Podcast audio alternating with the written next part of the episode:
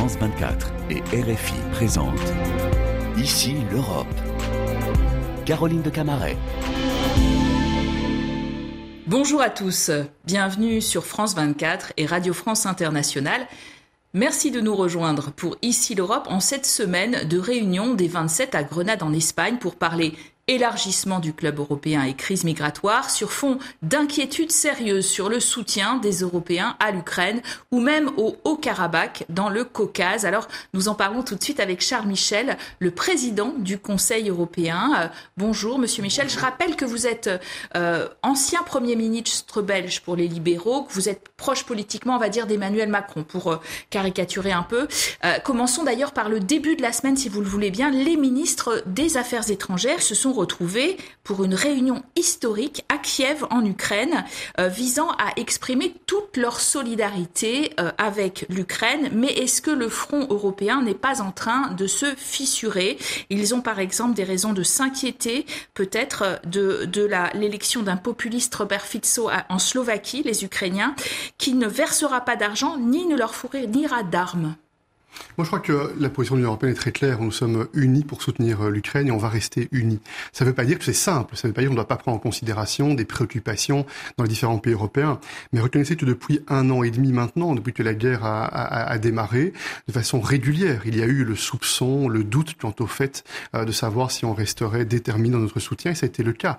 Euh, on a et on va continuer à massivement soutenir l'Ukraine avec des moyens financiers, avec des armements, avec de l'équipement militaire, avec du soutien humanitaire et on sanctionne très euh, durement euh, la Russie. Et il faut dire à tous les Européens que quand on agit de cette sorte-là, euh, c'est pas simplement pour soutenir l'Ukraine, c'est aussi pour défendre notre propre sécurité et notre propre stabilité.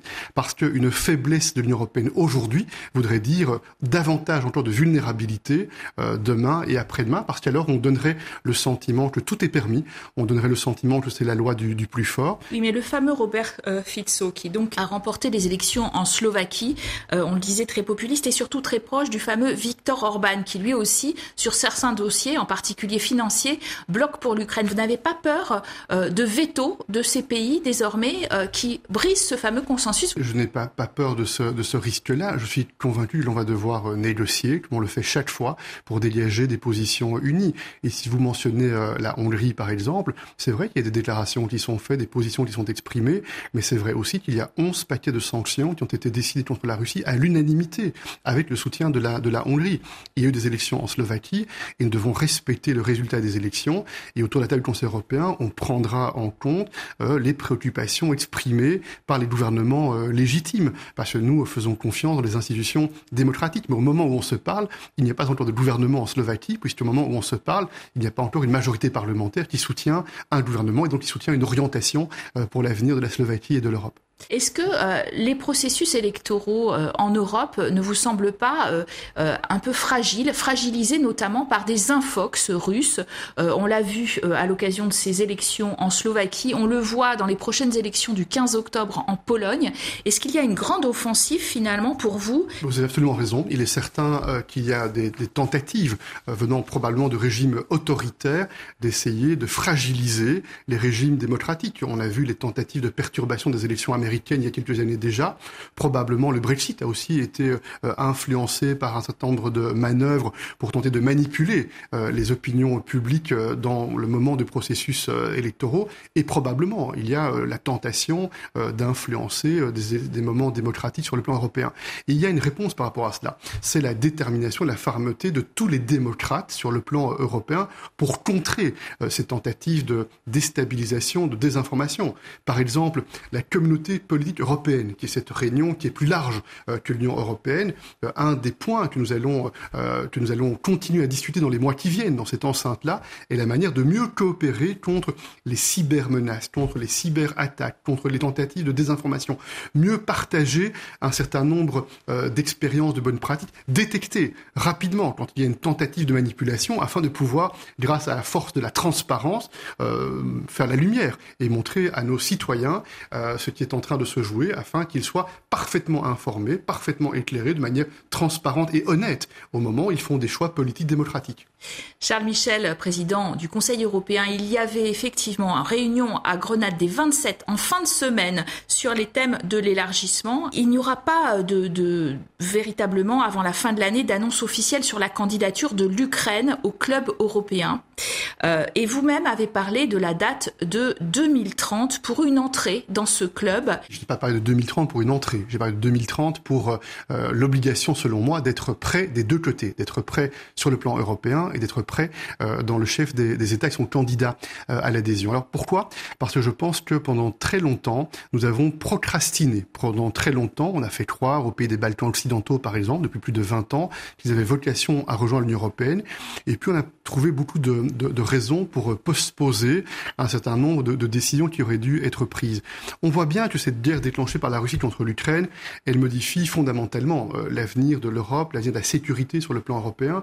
Et on voit bien que avoir à l'intérieur du territoire de l'Union européenne, euh, les pays des Balkans occidentaux qui constituent une enclave et qui est l'objet de tentations euh, et de tentatives d'influence de la part de forces autocratiques qui n'ont pas le même projet euh, que le projet européen en termes de valeurs, de prospérité ou de sécurité, c'est un danger pour notre avenir. Et c'est la raison pour laquelle on voit bien que dans les différents pays européens, le débat a beaucoup changé depuis cette décision de la Russie euh, d'envahir euh, l'Ukraine. Euh, et nous devons nous préparer à ce débat. On n'a pas le droit je le pense, de procrastiner davantage encore. Mais par exemple, la France et l'Allemagne proposent euh, effectivement qu'il euh, n'y ait moins de euh, décisions à l'unanimité et plus de majorité qualifiée. Euh, afin que à plus de 30, eh bien l'Europe soit gouvernable parce que euh, elle paraît non seulement ingouvernable mais surtout moins soumise à la rigueur de l'état de droit exigé, peut-être. Effectivement un des points importants, c'est le processus de décision.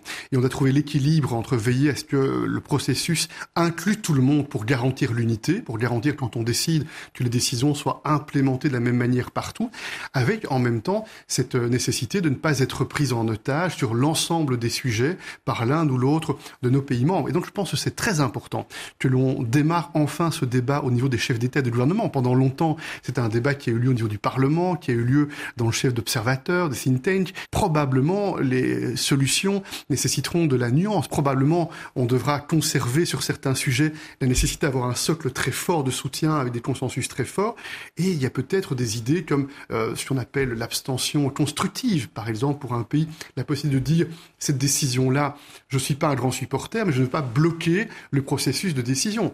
Par exemple, on pourrait aussi considérer que le droit de veto sera à l'avenir davantage limité dans certaines circonstances, devra être motivé par certaines situations extrêmement particulières qui touchent les intérêts fondamentaux euh, d'un de nos pays. C'est pour dire que entre, euh, d'une part, tout à l'unanimité ou bien demain tout à la majorité qualifiée, il y a probablement un chemin intermédiaire plus intelligent et c'est ce débat que nous menons avec les chefs d'État. Les 27 se, se, penchent aussi sur le fameux pacte migratoire, asile-migration, qui a fait de vraies avancées euh, pour la répartition euh, des euh, réfugiés, en effet, entre les pays européens sur le papier, vraie avancée, mais est-ce que par exemple, ça va régler le problème de Lampedusa et euh, de cette crise migratoire euh, dans cette petite île Il y a deux choses différentes. D'une part, effectivement, le pacte migratoire organise plus de solidarité entre les États membres. C'est une bonne chose que l'on progresse sur ce sujet-là. Mais je dirais que la première priorité, c'est de veiller à ce que nos frontières soient protégées. La première priorité, c'est de veiller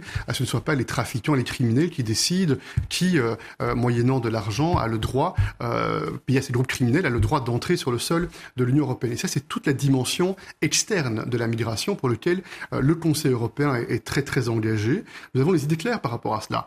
On pense qu'il faut favoriser, développer la coopération effective entre nos services de police, nos services de justice, en partenariat avec des États tiers pour réellement appréhender ces groupes euh, criminels transfrontaliers. C'est un premier point. Un peu comme on l'a fait beaucoup depuis les attentats terroristes qui ont eu lieu en Europe, où on a amélioré la coopération policière et, et judiciaire. Mais les partenariats stratégiques, si, si je puis me permettre, ne, marche pas toujours très bien. Le, président tunisien, typiquement, on, cite en exemple le pacte avec la Tunisie. Le président euh, tunisien Kaïs euh, Saïd refuse les fonds de l'Union européenne pour les migrants, 105 millions d'euros qu'il considère comme de la charité, je cite.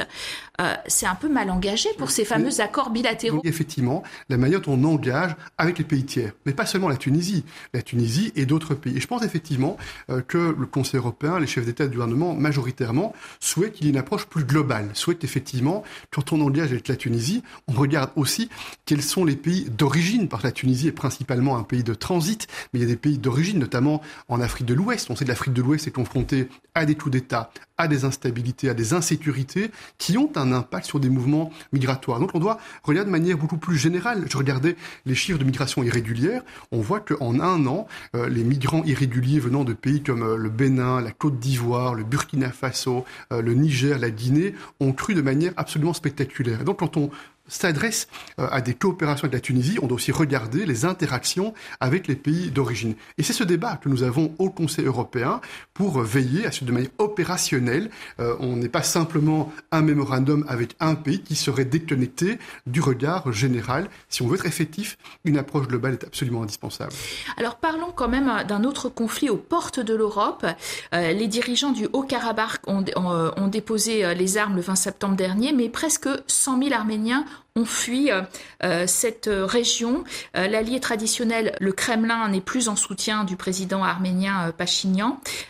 et l'Arménie, est-ce qu'elle va se rapprocher de l'Europe Est-ce qu'elle a intérêt à le faire D'ailleurs, est-ce que les Européens ont réagi suffisamment bien? Vous-même avez été sur le front de négociations pendant euh, très longtemps qui n'ont pas forcément euh, porté leur front. On a l'impression que l'Europe est absente de ce, de ce conflit. Premier élément, l'Europe est plus présente que jamais dans cette région. Et effectivement, vous avez raison de dire que euh, nous menons une médiation. Nous ne sommes pas les seuls à mener une médiation. Les Américains sont également très engagés. On coordonne beaucoup avec eux.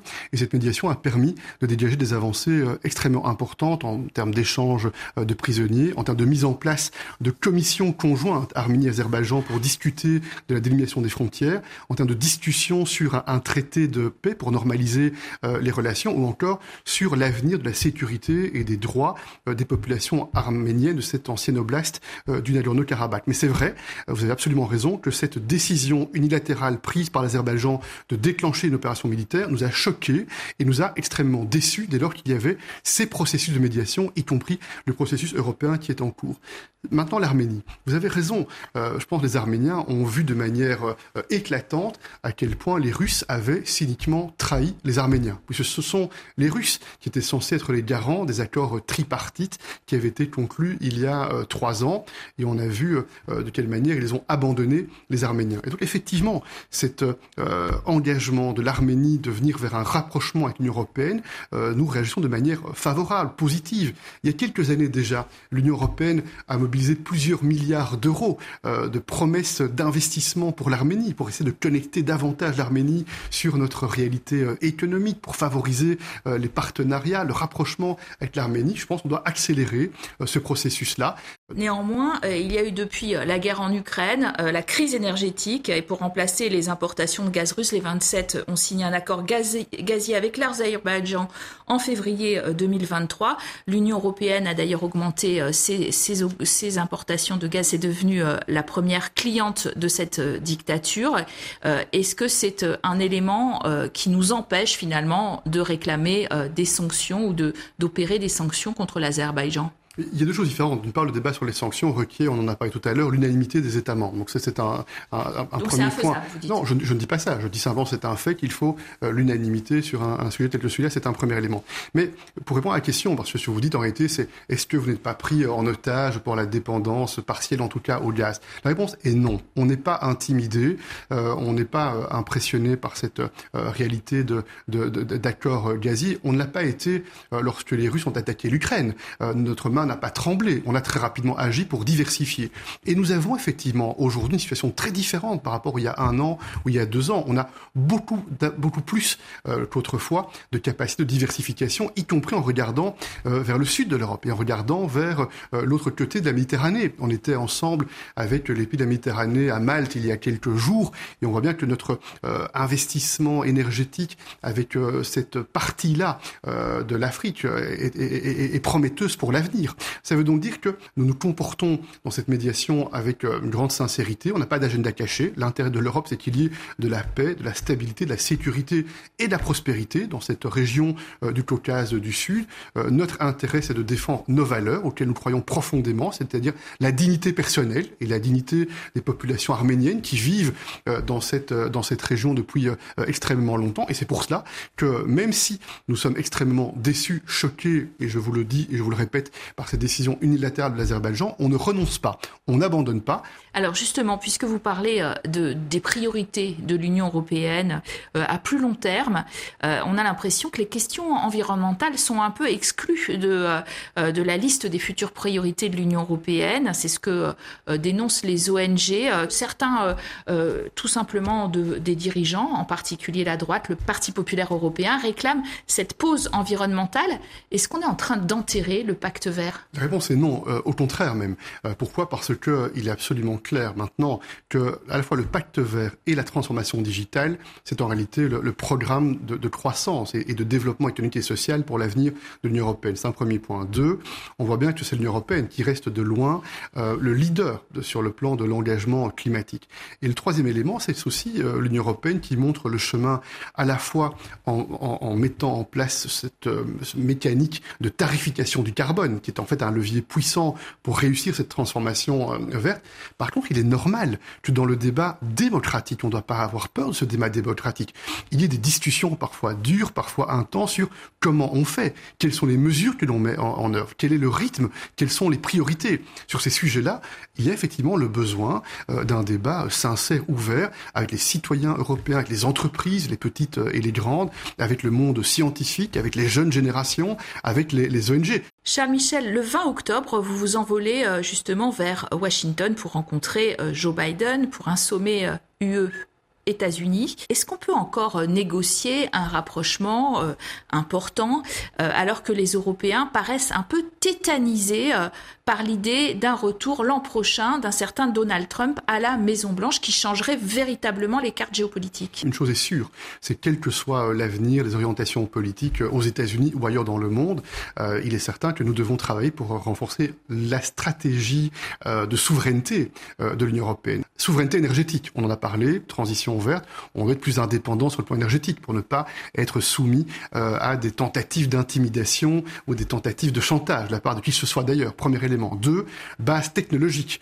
Euh, le Green Deal, la transformation verte, euh, la transformation digitale doit nous encourager à être des leaders technologiques. Et pour cela, on doit innover, on doit investir, on doit favoriser l'entrepreneuriat en Europe. Et puis la sécurité et la défense. Pendant trop longtemps, on n'était pas assez nombreux à croire dans une Europe de la sécurité et de la défense. Maintenant, les faits, euh, tristement, ont montré à quel point c'était important. Et puis on doit engager avec le reste du monde.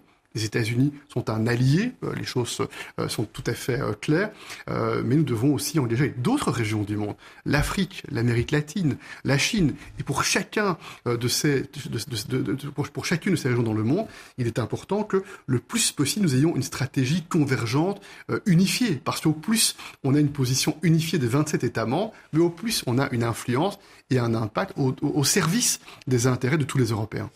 Vous avez mentionné l'Afrique. Est-ce que euh, l'Union européenne, finalement, euh, n'a pas réussi à faire progresser euh, ni son influence dans la lutte contre le terrorisme, par exemple au Sahel, ni d'ailleurs ses valeurs en Afrique? Mais vous avez raison qu'il y, a, un défi dans notre relation avec l'Afrique. Les Africains, et c'est pas les Européens, sont d'abord les Africains qui ont payé le prix et le prix dur, font face à un business model du groupe Wagner avec les influences russes qui vise en réalité capter, puiser euh, les ressources africaines, développer euh, des attaques euh, hybrides, des attaques informationnelles pour déstabiliser ces pays. Parce qu'effectivement, l'intérêt de la Russie n'est pas la prospérité de l'Afrique, n'est pas la stabilité de l'Afrique. L'intérêt de la Russie est d'exploiter les ressources au détriment des Africains et de prendre des positions pour perturber la relation entre l'Afrique et l'Union européenne. Beaucoup de leaders africains en sont parfaitement conscients, en sont parfaitement lucides. Beaucoup de jeunes Africains le mesurent parfaitement bien également. Mais nous voyons bien que nous, côté européen, on doit être calme, ferme, déterminé à euh, tracer notre chemin. Et notre chemin, c'est un partenariat respectueux, un partenariat euh, d'intérêt mutuel. Charles Michel, merci d'avoir été notre invité sur France 24 et Radio France Internationale. Merci à vous de nous avoir suivis. Vous restez bien sûr sur nos deux antennes. L'information continue.